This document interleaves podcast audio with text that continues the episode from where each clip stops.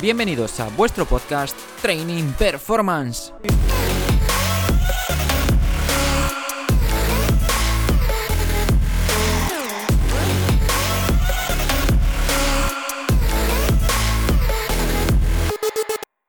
Muy buenas a todos, bienvenidos. Hoy estamos con Sara Alonso, entrenadora, actualmente doctorando en Ciencias de la Actividad Física y el Deporte. Un placer enorme para mí tenerte hoy aquí con nosotros, Sara. Bienvenida.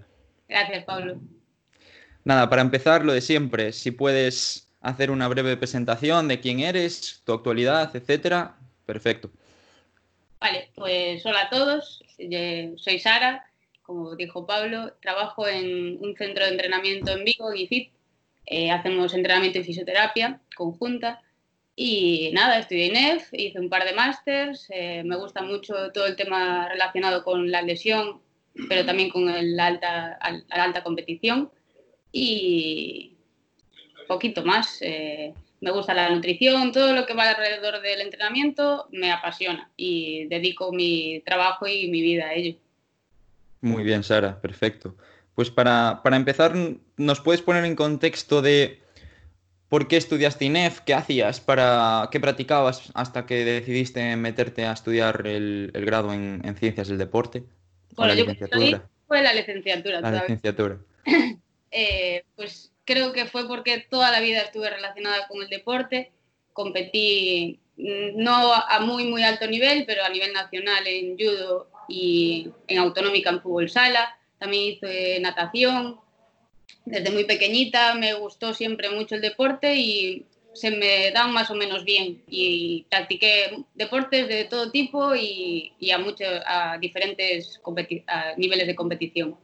Y yo creo que la pasión por el deporte me llevó a formarme en INEF y siempre teniendo claro que no me gustaba dar clase de educación física.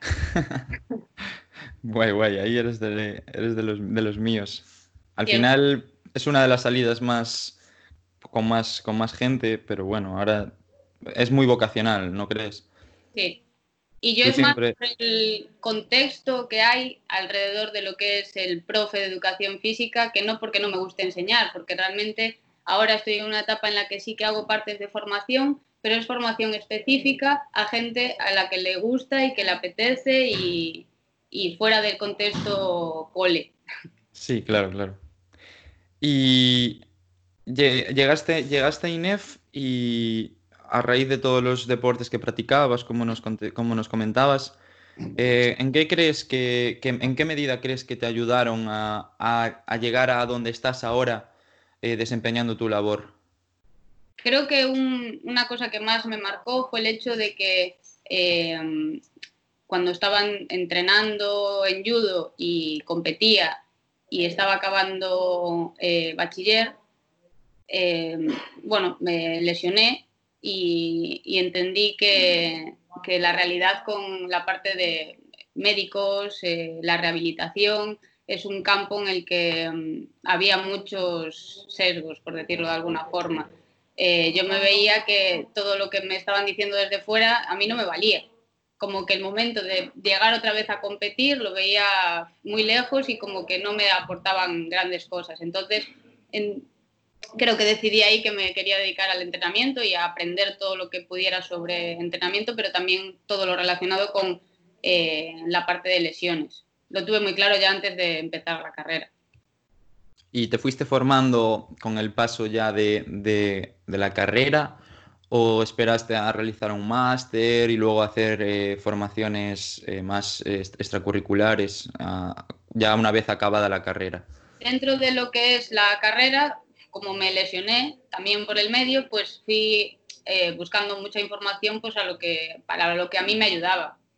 Eh, también hice, eh, bueno, hice la parte de socorrismo, me gustaba mucho ya la natación y entonces fue como mi primer trabajo cuando, ya estaba, cuando aún estaba estudiando y también relacionado con, con a lo que me dedico al final. Y mm, no sé qué te estaba diciendo con esto, que mm, me perdí. Lo de si, sí, si habías hecho formación ah. dentro de la carrera o esperaste hacer un máster, una especialización. Intenté enfocar las cosas que tenía en la carrera a lo que a mí me gustaba También hice algo de, como de psicología deportiva, también orientado a la parte de, de cuando estamos lesionados, que me parece muy importante. Y luego cuando terminé sí que hice, lo primero que hice al salir fue un máster en readaptación y prevención de lesiones específico de fútbol, que lo hice en Madrid. Y, y luego estudié, bueno, hice otro máster por el medio y luego estudié osteopatía. Qué guay. Sí, sí, el máster en el que, en el que me, me matriculé yo hace un mes, justo. Ay, Sí, sí, sí, sí. bueno, ¿Tienes te- buenas referencias o es muy enfocado al fútbol? Sacaste cositas, ¿no?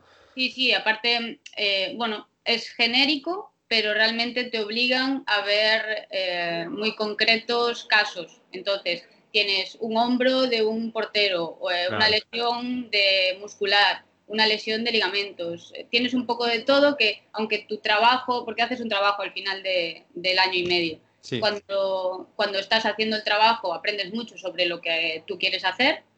Yo en este caso lo hice sobre lesión de, de fibras, o sea, rotura de fibras. Pero cuando te quedas al final del, del curso y escuchas a tus compañeros y tienes la referencia de todos los trabajos y todo lo que te van enseñando, al final te quedas con muchas cosas eh, muy concretas y positivas para luego poder eh, aplicarlo ¿no? a tu día a día. Muy guay, muy guay. Aparte de tema de lesiones, también, también me comentaste que te formaste un poquito en, tema de dietética, nutrición, investigación, psicología, como nos decías, también osteopatía, eh, masaje. La verdad que tienes un, un- un cómputo ahí de, de muchísima formación.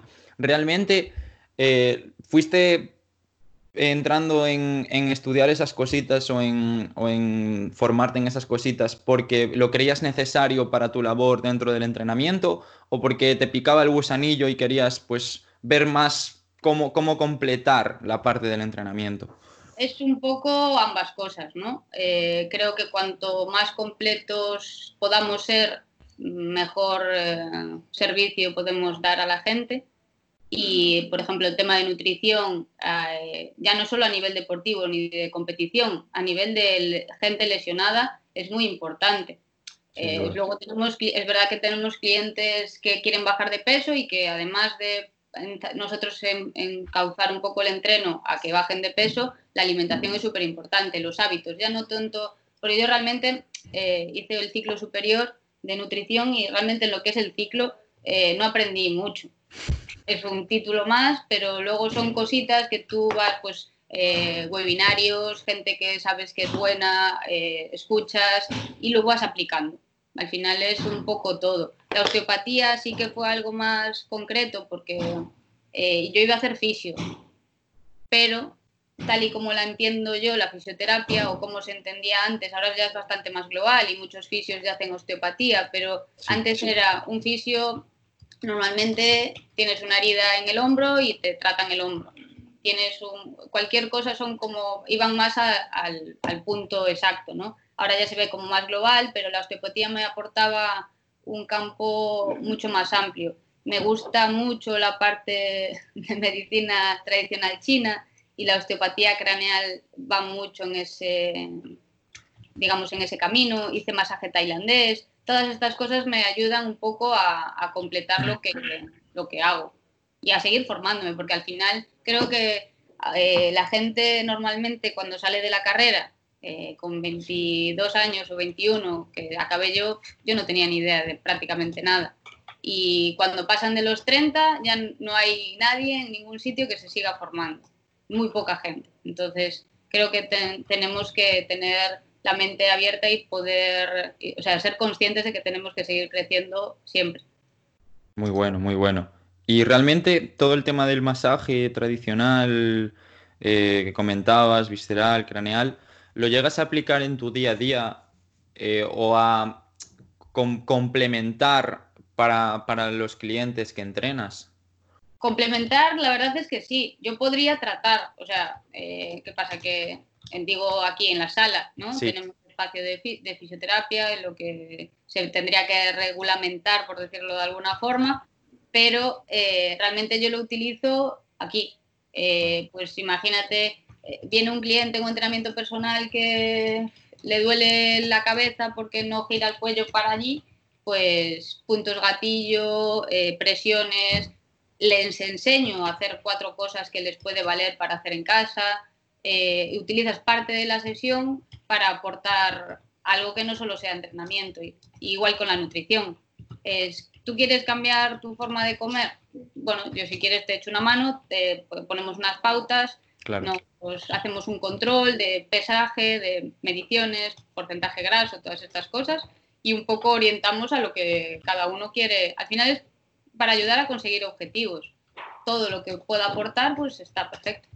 Sí, todo, todo lo que tú puedas hacer está genial, pero al final el cliente es el que o quiere o no quiere. Por mucho que midamos pliegues, que demos pautas, si el, si el propio cliente al principio dice que sí, sí, sí, Sara, todo lo que tú quieras y luego pues se deja.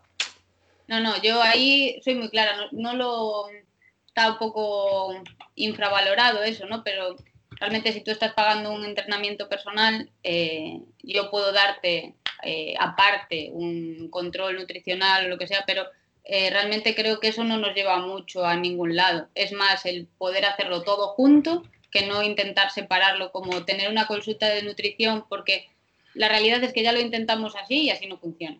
Pues por lo que dices tú, empiezan, puede ser que empecemos muy motivados, pero al poco ya no. Y en la parte de entrenamiento sí que tenemos eh, esa adherencia más grande. Entonces, cuando ves que la parte de entrenamiento va bien, que una pauta le puede ayudar y la puede mantener en el tiempo porque no le supone un esfuerzo, al final estás haciendo un cambio mucho más grande. Una cosa pequeña suma una cosa, pero cuando sumas una, una, una, al final el, el cómputo es mucho, mucho mayor para ellos. Sí, sin duda. Y poniéndonos en contexto antes de entrar en, tu actualidad en, en IFIT, eh, desde que acabaste eh, la carrera, digamos, máster, etcétera, como nos comentaste, luego, eh, ¿qué, pasó con Sara hasta llegado a, que entraste en IFIT hace unos añitos? Pues ya te digo, lo primero que hice fue empezar a trabajar como socorrista, pues para, la realidad fue para poder seguir estudiando. Trabajaba los tres meses de verano y con eso y la beca que tenía eh, me mantenía todo el año. Esos los tres primeros años y luego empecé a trabajar, cuando acabé la carrera empecé el máster, empecé a trabajar unas horas, poquitas horas a mediodía en un cole dando extraescolares. Estuve en el apóstol y aparte de eso, aunque me rompí el codo y ya dejé de competir en judo, porque, bueno, ahí va un poco la parte de psicología también, claro. Yo, me quise recuperar cuanto antes porque mi primer objetivo era volver a competir y me di cuenta que cuando me subí al tatami eh, no era capaz de competir.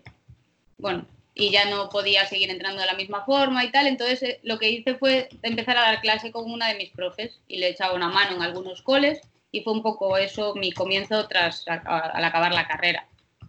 Y luego empecé a trabajar en, estuve en dos gimnasios diferentes un contrato muy pequeñito en un sitio y luego estuve tres años, creo, en otro ya con un poco más de horas.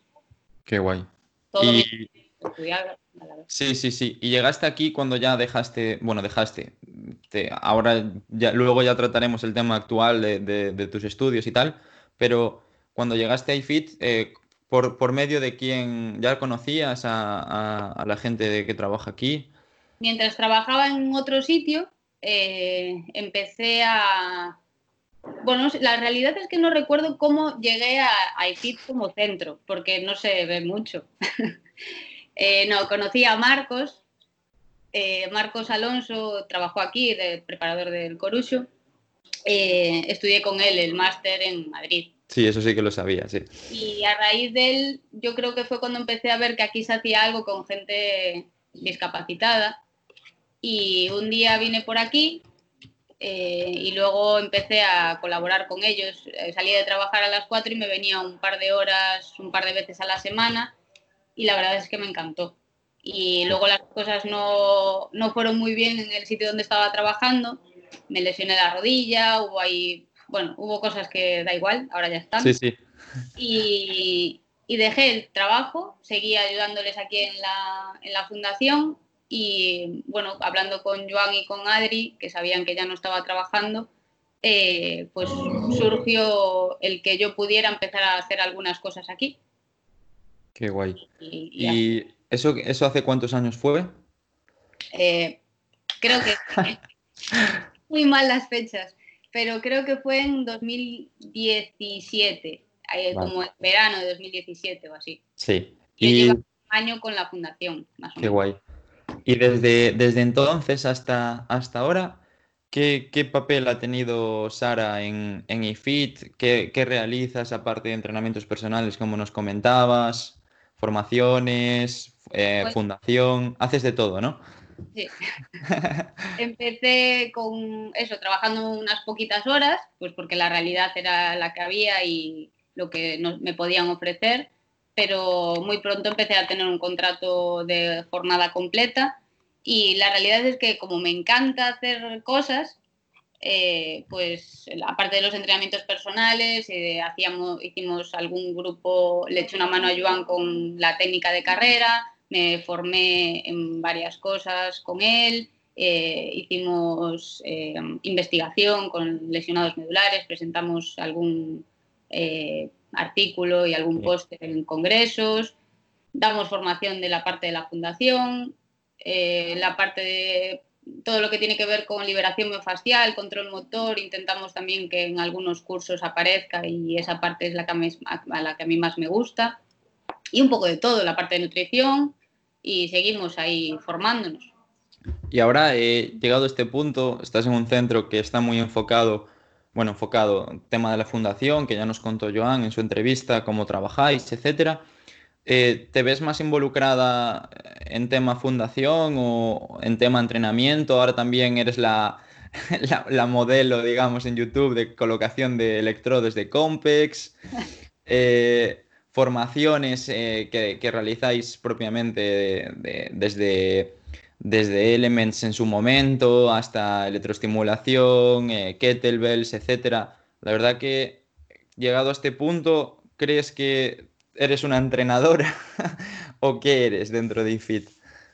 No, no, te sabría contestar como una palabra, yo creo, porque creo que eso se confunde todo un poco. Eh, yo no sé separar mi horario de, como entrenadora mi horario de fundación ni formaciones. Es un poco una mezcla, es todo y, es, así, o sea, es imposible separarlo. Sí, claro. Porque realmente al realizar tantas en, el centro de, de FIT, eh, al realizar tantísimas cosas, no puedes eh, separarlas, es lo que dices tú, es todo uno, ¿no? Sí. Y, y, nos comentaba Joan cuando te nominó Mm, que, ahora estás eh, realizando un doctorado con, lo que nos comentabas de investigación eh, con tema de, lesionados medulares. Cuéntanos un poquito en qué consiste, cuánto llevas haciéndolo, quién te está tutorizando, así, etcétera.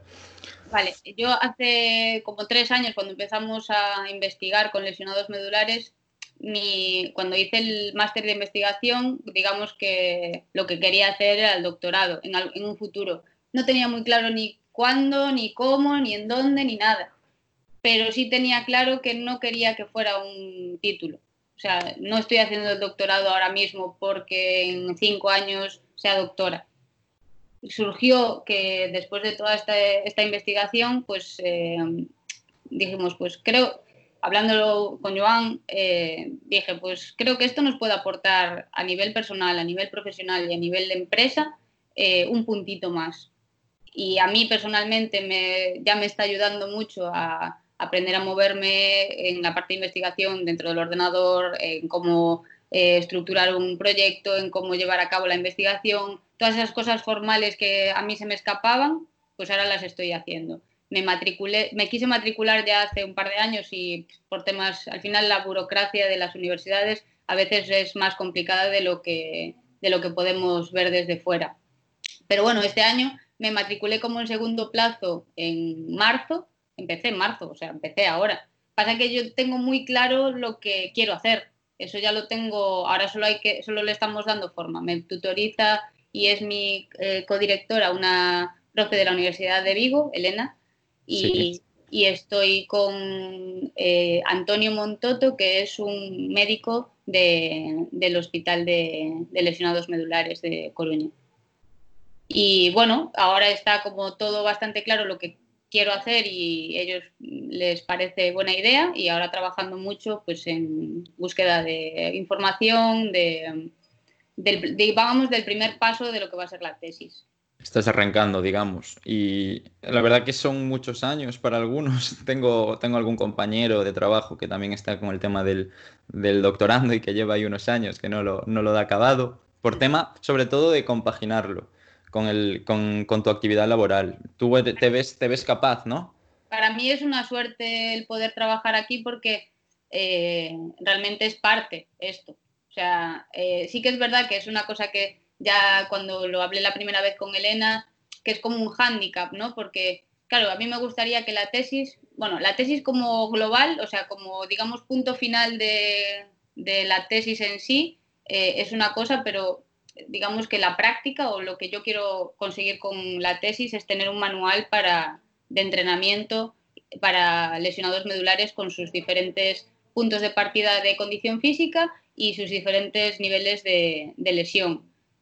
Pero claro, la tesis en sí va a ser un compendio de tres artículos en los que en uno vamos a hacer una revisión eh, de cómo está ahora mismo el tema de eh, entrenamiento, actividad física en lesionados medulares y luego dos intervenciones con cosas que a mí me parecen importantes y que la bibliografía dice que son importantes, que son el tema de hombro y el tema de estabilidad central.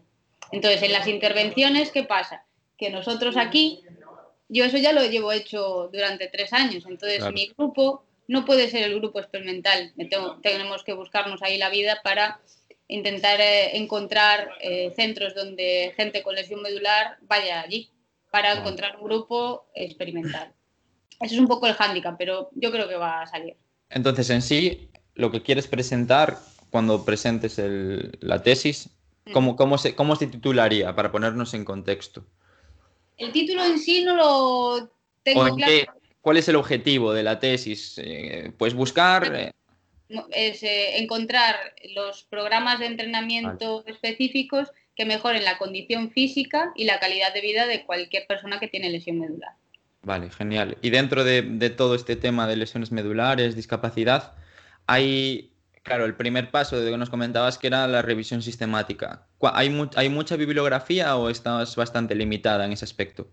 Si te vas a cosas concretas está muy limitado.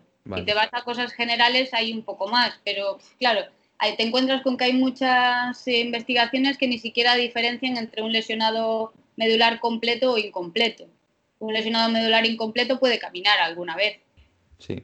Entonces, eh, hay mucha diferencia. Yo lo quiero enfocar a gente que está en una silla de ruedas y que tiene una lesión medular completa. Eh, completa o incompleta, pero que no afecta, la, o sea, que esté sesgada la parte motriz de ahí para abajo, digamos. Y ya en cuando, cuando realizaste el máster de investigación, lo realizaste, ¿no? Sí. ¿Lo enfocaste también a, este, a este mismo ámbito o te metiste en otras cosas? Lo enfoqué a las lesiones. Vale. La verdad es que ahora que lo que veo para atrás digo, joder, podría haber hecho algo mucho mejor, ¿no? Pero sí, sí, sí, sí. un trabajo de investigación sobre la epidemiología lesional en deportes de combate, porque yo había hecho judo en el CAR en, en, eh, Pontevedra. Sí. Entonces eh, hice una, una, como una eso, epidemiología en, en deportes de combate. Estaba taekwondo, judo y lucha y eh, durante, no sé si habían sido 10 años de la gente que pasaba por el CAR y ahí estuve buceando y salieron cosas chulas también, es verdad, ¿no? Cosas que no me esperaba sobre el cervical, por ejemplo, en niños, bueno, algunas cosas sí que salieron, pero fue algo así bastante general, la verdad. Qué guay. Y también metiéndonos en otras cositas que hacéis que comentamos antes en, en el centro, ¿utilizas en tu día a día, supongo, claro. Pero ya que tienes también otros, otros ámbitos, como nos comentabas antes, eh, terapia manual, eh, también tema de, nutrición, etcétera, ¿utilizas también electroestimulación? ¿Utilizas también, ahora te veo bastante también en el tema de, de kettlebell, eh, etcétera? Lo utilizas todo, ¿no? Digamos, no te cierras simplemente a... Al final es eso. Absolutamente todo la electroestimulación no solo la utilizo para salir en los vídeos, sí. que lo sepas. Eh, no, de hecho, electro a mí me ayudó muchísimo con mi rodilla. yo tengo, me rompieron el cruzado, no puedo decir que me lo rompí yo porque me dieron una patada. Y, jugando a fútbol sala y me, lesioné, que ahí fue cuando dejé mi otro trabajo. Eh, rompí el cruzado, pero yo no tenía inestabilidad en la rodilla. Entonces decidí no operarme. Y en dos meses estaba corriendo. Pero también es verdad que a los cuatro días, en cuanto me movía la rodilla, empecé a trabajar con Compex. Y que recuperé muy rápido el vasto interno gracias a la electroestimulación y que mantengo parte de mi trabajo de fuerza, de mi día a día. Es, bueno, yo ahora mismo estoy entrenando como, como hace tres años para indoor triatlón, que cambié ahí mi deporte. Nunca pensé que un deporte dentro de una sala y, y, tan lineal, ¿no? Yo que estaba acostumbrada al judo y al fútbol sala sobre todo, me encanta también es verdad que es una competición diferente porque también va dentro de mi trabajo, pero nosotros vamos a competir con gente con discapacidad muchas veces, a los campeonatos de España y así. Entonces es una cosa muy chula, que ya no es solo la motivación de mejorar tus objetivos que tengas, sino que también estás eh, alrededor de un equipo que es la hostia, la verdad. Qué guay. La Electro me ayuda mucho. Luego con, con la aparición de Gus hace dos años, pues yo como lo pruebo todo, dije, pues a ver qué pasa con estos botijos. y ahí estamos. Ahora realmente es parte de mi entrenamiento. Entreno dos veces a la semana kettlebell para poder competir en septiembre, octubre o así. Ya llevamos casi dos años y, ahí está. Mm. Muy guay. Y tema de, indoor triathlon, como nos comentabas, eh, ¿crees que vas a poder batir a Joan? ¿Ayudan en qué? en el indoor triathlon. Es que yo creo que eso es imposible. ¿eh? Que eh, nadie, nadie en el mundo va a poder. Si nos, lo bueno es que nos picamos con todo, ¿no? Pero eh, al final yo lo que quiero es mejorar mi marca. Claro. Ahora mismo nosotros tenemos, él en chicos y yo en chicas, la mejor marca en vatio kilo en un 3x3, que es una de las modalidades que, que, hay, que hay en indoor, ¿no? él tiene un 4.5 y yo tengo un 3.5 yo voy a intentar hacer un 3.6 en septiembre. Bien, bien, bien. Tenemos tiempo entonces. Estamos, o sea, llevamos desde febrero, marzo, orientando el entreno a, eso, ahora mismo. Qué guay. Y, así por último, me comentabas antes que, que seguís ahora haciendo, planteando ahí un proyecto como para continuar lo que hicisteis en, en cuarentena, que salíais, tanto Joan como tú, grabando unas sesiones de entrenamiento para, amenizar, para ayudar a la, gente que estaba en casa, tanto para lesionados como para, para gente que no tenía lesión. Y, ahora eh, realmente estáis haciendo un proyecto pues, para llevarlo también más, más allá. ¿Realmente te crees que, funcionó, que ayudasteis, como, como ya lo traté con Joan en su entrevista? Sí, eh, bueno, primero decir que el equipo era Joan, Momo y yo. Sí. Porque mi gata estuvo ahí todo el día. Sí, sí, sí, sí. No, eh, ahora fuera bromas, eh, creo que fue algo que como surgió como de casualidad, ¿no? Dijimos un día, bueno, pues vamos a hacer esto para la gente de, aquí. Claro, como decimos, para, para nuestra gente, nuestra gente abarca ya esa, digamos, ese abanico, ¿no? no solo es para gente discapacitada, sino también pues gente mayor, gente que está cansada, gente que hay mucha gente que por lo que sea ese día puede entrenar sentado. Entonces eh, fue para mí creo que, que sí que ayudó mucho. De hecho, el otro día estuvimos en Ferrol y un chico nos paró por la calle. Y dije, Ostras. Pues que es una es como casualidad, ¿no? Pero como dices, wow, pues me sorprendió mucho y me me emocionó mucho, la verdad, porque eh, muchos, nos llegaron muchísimos mensajes de, gente agradeciéndonoslo, eh, ya no solo yo creo por el hecho de que sea, eh, que sea para todo tipo de personas, sino también por la rutina que tuvimos durante, al final la cuarentena se nos se complicó a todo el mundo, ¿no? A unos más, a otros menos, pero era difícil. Entonces, creo que sí que va a ser un proyecto que nos puede ayudar, porque ahora las cosas están cambiando, cambiando mucho. Nosotros tenemos mucha suerte de que todos los entrenamientos personales, no solo los que teníamos, sino que hemos aumentado gente, o sea que eh, estamos recuperando muy bien, entre comillas, por no haber, o sea, lo que perdimos lo perdimos, ¿no? Pero de ahí para de ahí para adelante sí que em, yo creo que estamos mejor que antes y, creo que la parte de online ahora va a ser muy importante. Entonces, a mí me parece que a la gente le va a interesar, porque al final tiene una herramienta, gente, no solo gente que no puede salir de casa por lo que sea, pues ahora hay gente en Barcelona encerrada ya, sino gente que viaja, gente que no está, no puede por lo que sea, por horarios, pues siempre tienes ahí tu clase, tienes tres clases a la semana eh, y tienes unas carpetas con unas baterías de movilidad, unas baterías de, de calentamiento, de vuelta a la calma, core, son cosas que bien estructurado y conociendo cómo trabajamos nosotros, al final es muy fácil para la gente entrenar. Qué guay, pues seguro, seguro que, seguro que saldrá, saldrá adelante, irá bien y gustará, ¿eh? eso yo no lo, no lo pongo en duda. vale, sí, sí, sí. Y bueno, entrando en lo que te comentaba antes, las preguntas un poquito más comprometidas, entre comillas.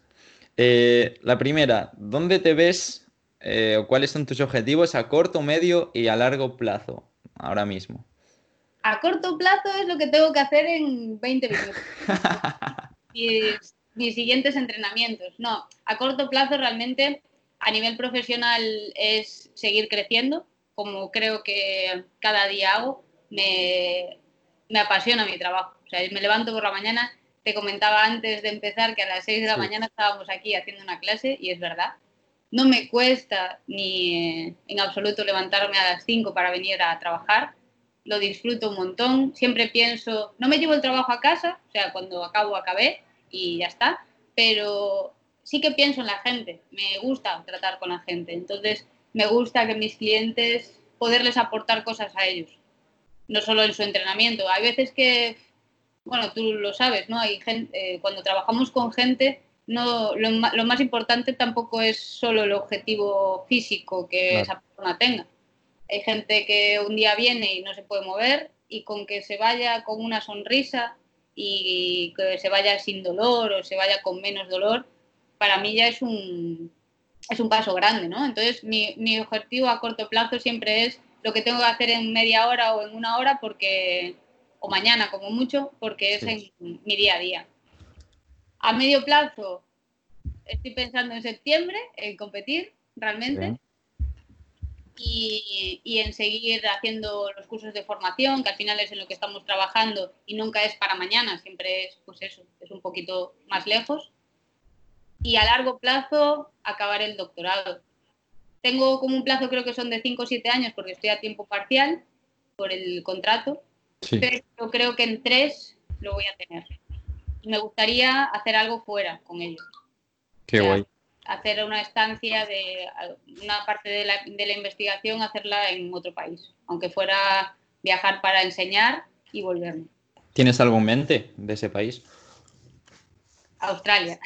Ostras, mi país, mi país top también, sí señor, ahí, ahí lo pensaste guay.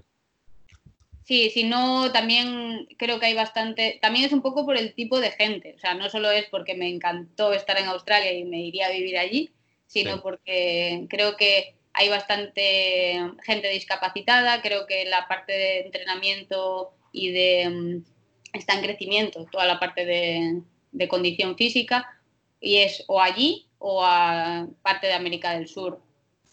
Muy guay. Entonces ese es un poco el sueño, ¿no? De, o sea, la parte de, a largo plazo, que creo que mañana siempre va a estar un poquito más cerca. Claro. Es seguro, seguro que cuando tu objetivo a corto plazo, digamos, cuando ya te veas allí ya acabando, pues seguro que, que habrás conseguido, pasado todo este todo este ciclo de primero corto, luego medio y luego largo plazo y seguro que, irá todo bien, ya veremos. Estaremos al tanto. luego eh, tenemos algún tu top, top 3, lo, llamo así, pero como si es uno, de libros de, yo los llamo de entrenamiento, rendimiento, pero hay mucha gente que me está, me está metiendo eh, libros de psicología, libros de de, lo que sea, de formaciones, libros de autobiografías, lo que, desarrollo personal, libros de lo que tú quieras. Yo creo que el que tengo más cerca ahora mismo y el que mm, creo que aporta mucho a cualquier persona que lo lee y es bastante fácil de leer es El legado. Los All Blacks.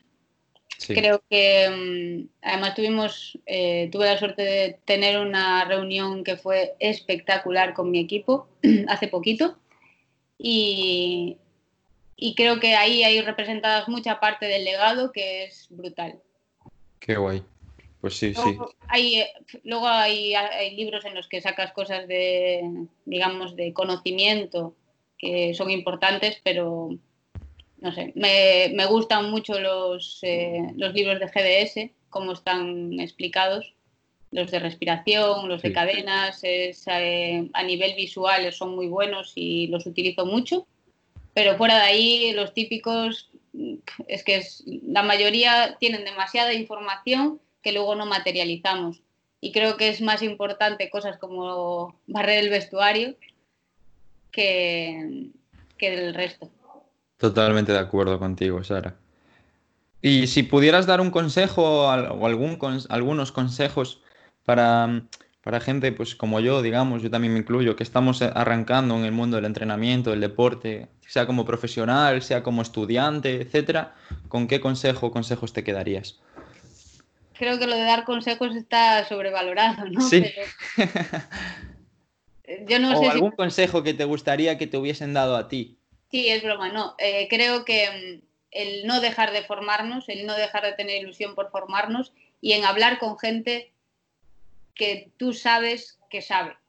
No sé si me explico.